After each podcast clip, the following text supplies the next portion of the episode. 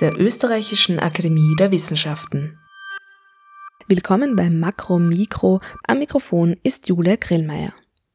Für diese Ausgabe von Makro Mikro war ich in Graz und zwar am Institut für Weltraumforschung der ÖRW. Es liegt etwas außerhalb der Stadt in einem aufregenden und geräumigen Bau. Genug Platz für ein Modell der Raumsonde Rosetta in der Empfangshalle, für Arbeitsräume von AstrophysikerInnen und WeltraumtechnikerInnen sowie diverse Labore. Und durch all dies hat uns Werner Magnes geführt. Mein Name ist Werner Magnes. Ich bin eben stellvertretender Direktor hier am Institut für Weltraumforschung. Das Institut selbst hat ungefähr 100 Mitarbeiterinnen und Mitarbeiter, Physikerinnen, Physiker, Ingenieure, Technikerinnen, die eben gemeinsam Satellitenmissionen oder Instrumente vorbereiten, äh, die wissenschaftlichen Fragestellungen ausarbeiten und dann letztendlich mit den Daten, die wir bekommen von unseren Instrumenten, äh, die Wissenschaft dann, dann mitmachen. Die nächste Mission, auf die das IWF hinfiebert, ist Bepi Colombo. Bepi Colombo ist eine Mission der Europäischen Weltraumbehörde ESA und der japanischen Raumfahrtagentur JAXA und sie wird zum Merkur aufbrechen. Das IWF war am Bau der Raumsonde beteiligt und der Start dieser Sonde war schon länger geplant, wie Werner Magnes erklärt. Man muss sich vorstellen, ja, beim Merkur hat man so quasi die 14, bis zu 14-fache Sonne. Das heißt, es würden einen 14 Sonnen anschauen und das wird dementsprechend heiß. Die Oberfläche des Satelliten wird extrem aufgeheizt. Man muss die Hitze wieder loswerden und da musste man teilweise die Materialien tauschen. Äh, die Solarpaneele musste man umdesignen, es wurde alles schwerer, dann musste man die, auf eine stärkere Rakete gehen und das hat alles sehr, sehr verzögert, aber jetzt ist alles fertig. Äh, in Kourou fertig gebaut und wartet auf der Ariane 5 Rakete auf den Start, der in zwei Wochen stattfinden wird. Um 3.45 Uhr, das heißt, wir werden uns die Nacht von Freitag auf Samstag um die Ohren schlagen und dann im Institut den Start live mitverfolgen. PS, auch für BesucherInnen steht das IWF in der Nacht von Freitag auf Samstag, den 20. Oktober, offen, um den Start von Bepi Colombo dort mitzuerleben. Wir werden am Ende dieser Episode noch mehr über Beppe Colombo sprechen, beziehungsweise wird Merna Magnes immer wieder von der anstehenden Mission erzählen, wenn er uns jetzt durchs Haus führt.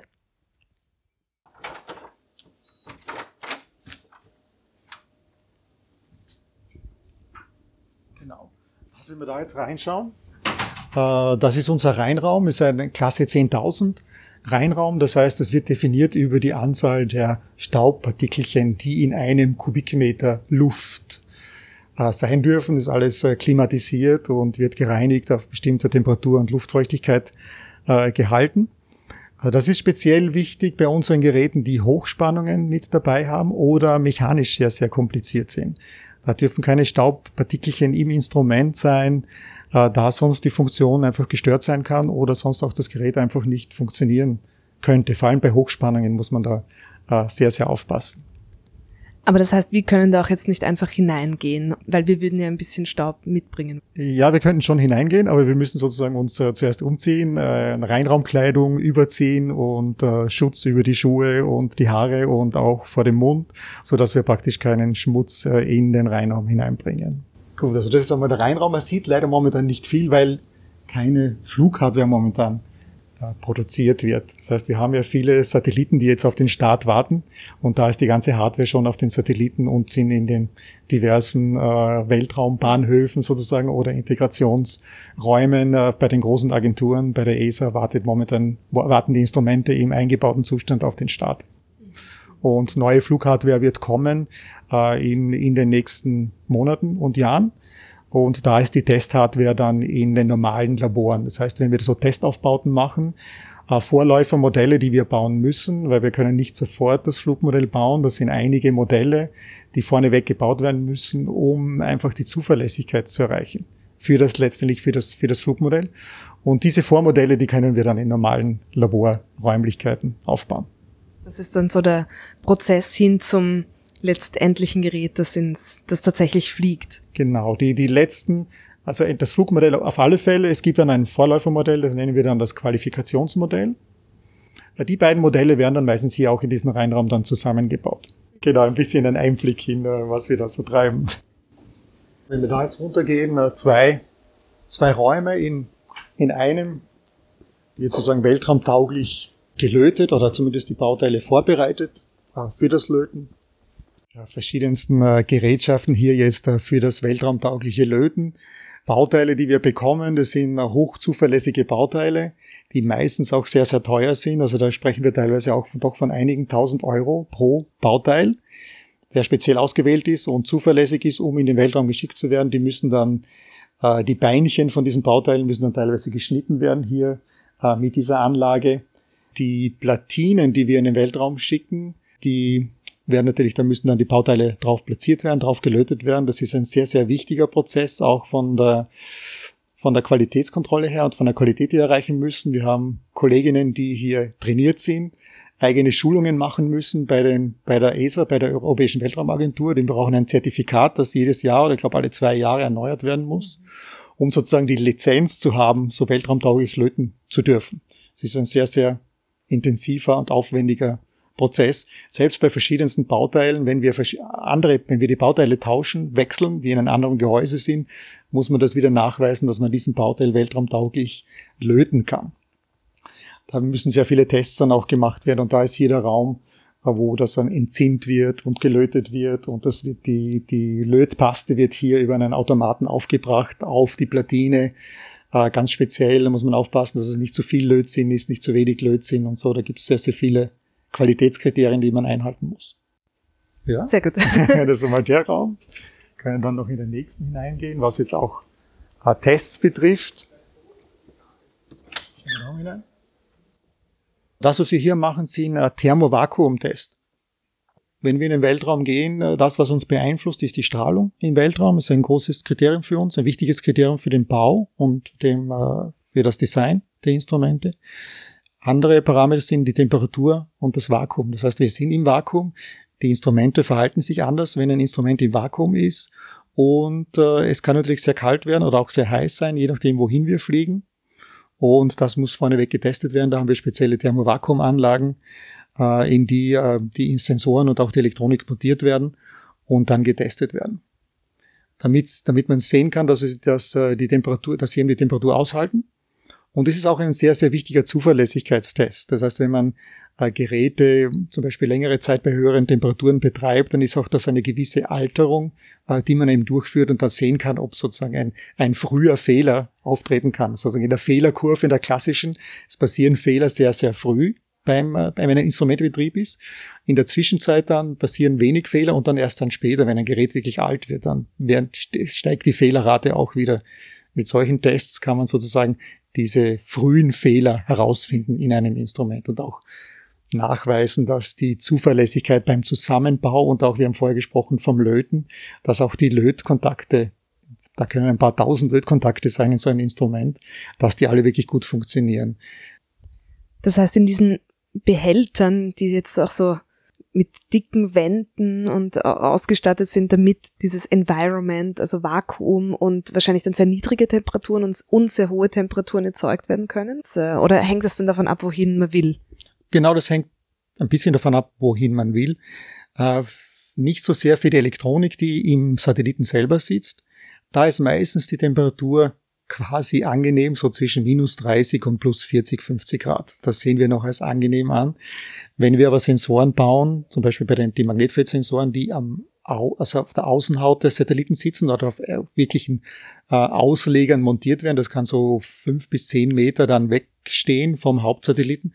Da sind die Temperaturen wesentlich extremer. Äh, bei der Merkur-Mission jetzt äh, können die Sensoren, Sensoren bis zu 200 Grad heiß werden.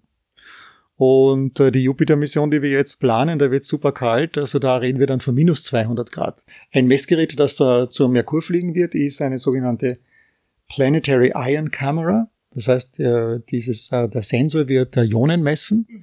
in, in der Umlaufbahn um, um der, den Merkur.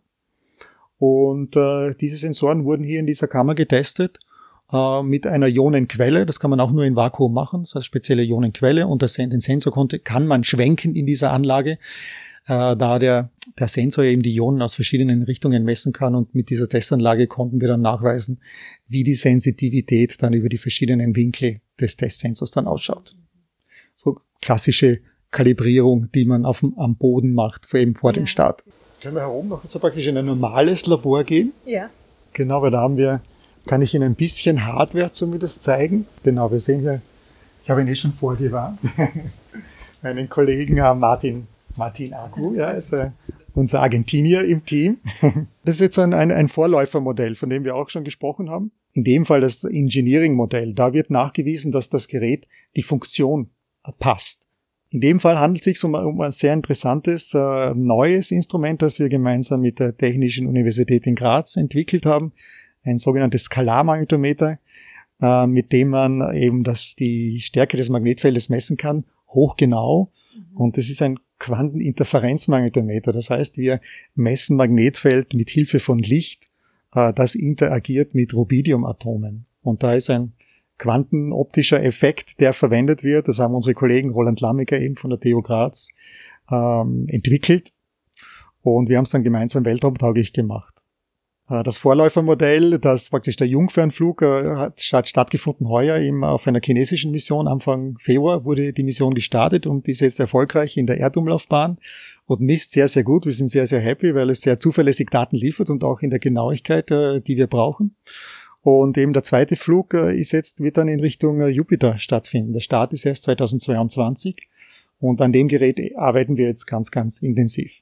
Das heißt, das nächste Modell, das wir jetzt bauen werden, ist das sogenannte Qualifikationsmodell und dann äh, ist eben das Flugmodell dran und äh, die Mission ist eben sehr, sehr speziell, weil beim Jupiter ist es extrem kalt. Das heißt, wir müssen das Gerät für die Kälte vorbereiten und auch die Strahlung ist sehr, sehr groß. Das heißt, äh, der Jupiter hat einen sehr starke Strahlungsgürtel und wenn man da in die Nähe kommt, dann ist die Strahlung sehr, sehr hoch und es müssen die Materialien, Bauteile, die Gesamtfunktion muss eben diese Strahlung aushalten.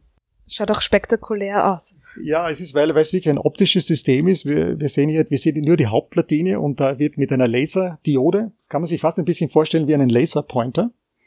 Natürlich ist es eine ganz spezielle Laserdiode, die ist hier eingebaut, hier in diesem Zylinderblock. Und wir sehen optische Fasern.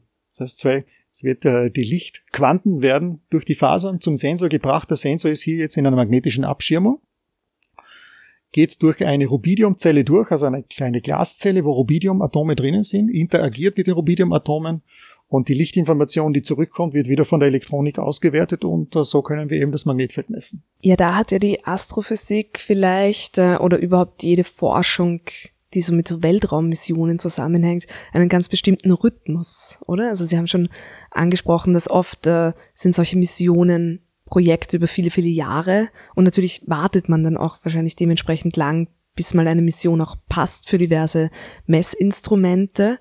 Äh, wie ist denn das so im, im Rhythmus der, der Astrophysik? Da fiebert man dann auf so einen großen Tag hin und da entscheidet sich ja dann auch sehr viel, oder? Das ist schon e-, etwas, wo man nervös wird davor. Ja, das auf alle Fälle.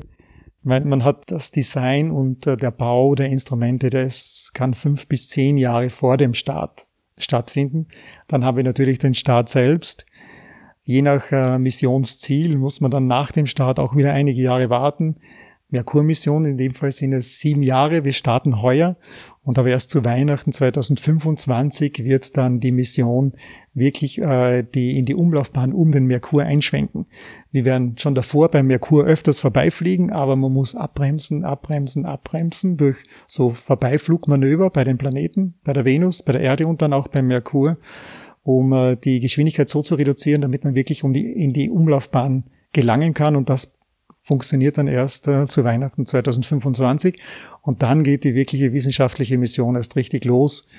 Zumindest für zwei Jahre. Wir hoffen natürlich, dass die beiden Satelliten länger als zwei Jahre funktionieren werden, so dass wir dann doch einige Jahre dann messen können beim Merkur. Das heißt, das funktioniert dann über die Gravitationsfelder auch von den anderen Planeten, dass man sich da so ausrichtet. Ja, genau. Je nachdem, wie man dann um einen Planeten herumfliegt, äh, mit der Umdrehung des, äh, des, äh, des, des Planeten oder entgegen, kann man eben einen Satelliten beschleunigen oder abbremsen. Und das, das macht man, um letztendlich wirklich so Ziele zu erreichen um den Merkur zu erreichen, beziehungsweise um auch in, in die andere Richtung, um in das äußere Sonnensystem zu fliegen. Man kann einfach nicht so viel Treibstoff mitnehmen, um so stark zu beschleunigen, wenn wir zum Jupiter wollen oder zum Saturn wollen. Beziehungsweise, um da ganz genau wieder zu sein, äh, vorbeifliegen ist einfach. Das heißt, einfach nur eine gewisse Richtung aufnehmen und zu sagen, okay, ich will dann genau in vier, fünf Jahren beim Jupiter vorbeizufliegen. Das geht relativ einfach, aber wenn ich sage, ich will wirklich in die Jupiter Umlaufbahn einschwenken, da brauche ich ganz genaue Richtungen und ganz genaue Geschwindigkeit, um das überhaupt uh, zu ermöglichen und dann wird es dann wesentlich komplizierter. Denn wenn die Sonde einmal weg ist, dann muss sie autonom fliegen können. Es bleibt also spannend. Ja, die Missionsanalysen, also die Flug Flugdesigner, äh, die sind hier am Rechnen und am Planen, das sind schon viele Jahre davor und das letztendlich muss dann auf dem Satelliten dann umgesetzt werden. Das heißt, dass dann auch die Steuerdüsen, Abbremsmanöver, Ausrichtungsmanöver so zeitgerecht und dann autonom natürlich ablaufen, damit das Ganze funktioniert. Auch zum Merkur, das sind sicherlich einige hundert Manöver, die benötigt werden, um dann letztlich wirklich beim Merkur dann zu sein. Und da hoffen wir natürlich sehr, dass das funktioniert. Aber wir vertrauen auf die ESA. Die, die letzten Missionen haben eigentlich alle sehr, sehr gut funktioniert. Auch Rosetta zum Beispiel war eine sehr, sehr spektakuläre Mission mit vielen, vielen Manövern. Und das war bilderbuchartig. Insofern gehen wir davon aus und haben die Daumen ja festgedrückt, dass es auch jetzt wieder funktionieren wird.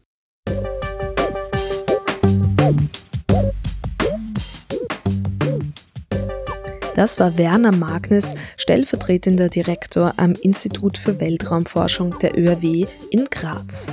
Was weniger gut hörbar zu machen ist, sich aber auf jeden Fall lohnt anzusehen, ist der letzte Raum, durch den mich Werner Magnes geführt hat. Es ist ein Schauraum.